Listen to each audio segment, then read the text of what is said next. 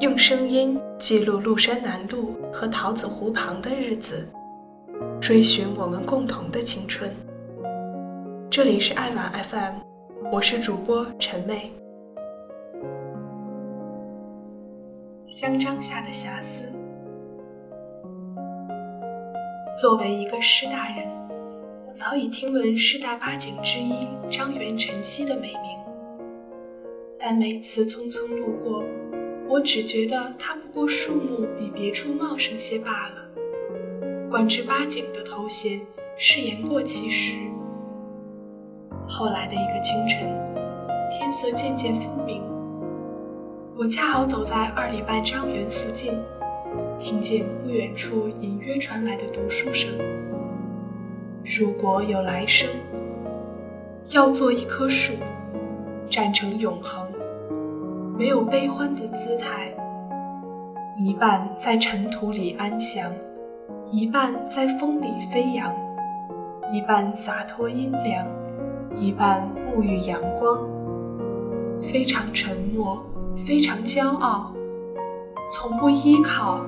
从不寻找，读的恰好是三毛的《说给自己听》。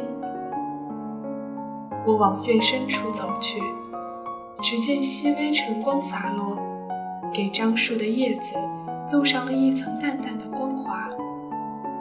阳光透过叶隙，漏下的星星点点光斑。树荫下芳草萋萋，石板凳错落其间。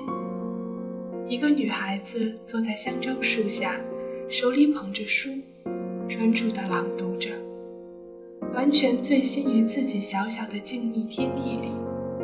虽然我往日也见过如此景象，但却从未留心。直到那时，我才蓦然发觉，此刻的张园的确是很美的。在张园。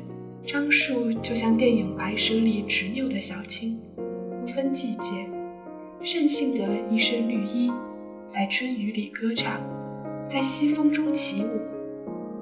茂密的树林宛如一道绿色的屏风，掩映着朱红的建筑。樟树大多挺拔俊秀，树冠繁盛，堪比王茂的九重华盖，而枝叶深处常常传来婉转的鸟鸣。要抬头寻觅时，却又看不见鸟的踪影，只有特别的木质香气一直萦绕在鼻尖。相传，有一天，寂寞的嫦娥悄悄离开广寒宫，下凡游玩。她和玉兔来到月溪河畔时，不经意间把香囊遗落，一只鸟儿被香气吸引，叼走了香囊，而那只鸟儿飞过的地方。就长出了散发着特别香气的树木，名为香樟。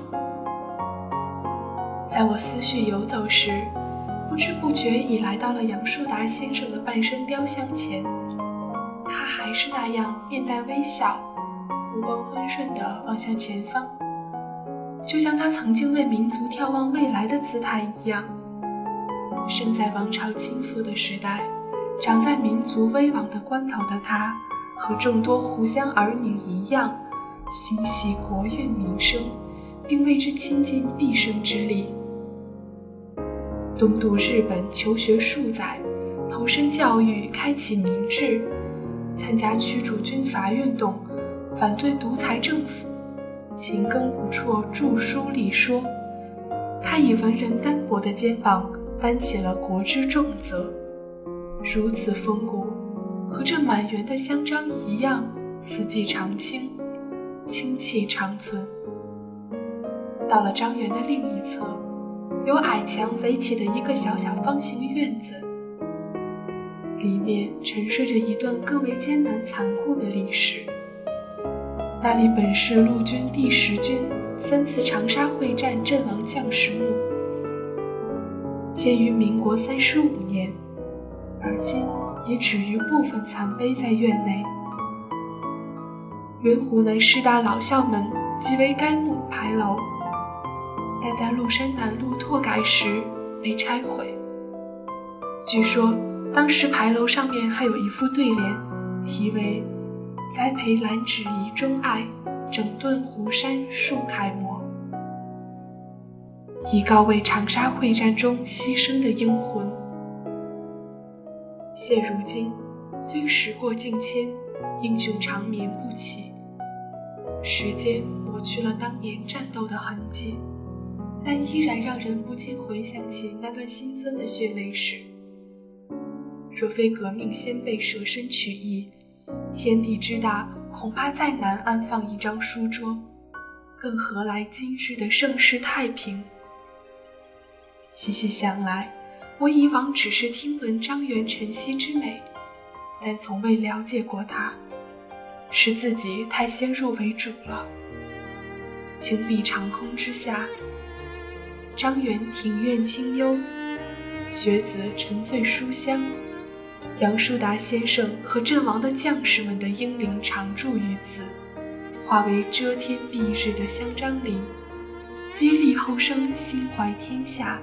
砥砺前行。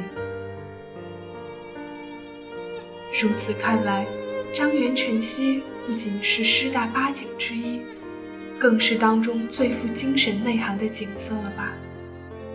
朱熹先生有言：“百学须先立志。”张元晨曦所象征的希望、担当和勤学的品质，也当如和煦的阳光一样。照亮走在樟树下的学子的未来。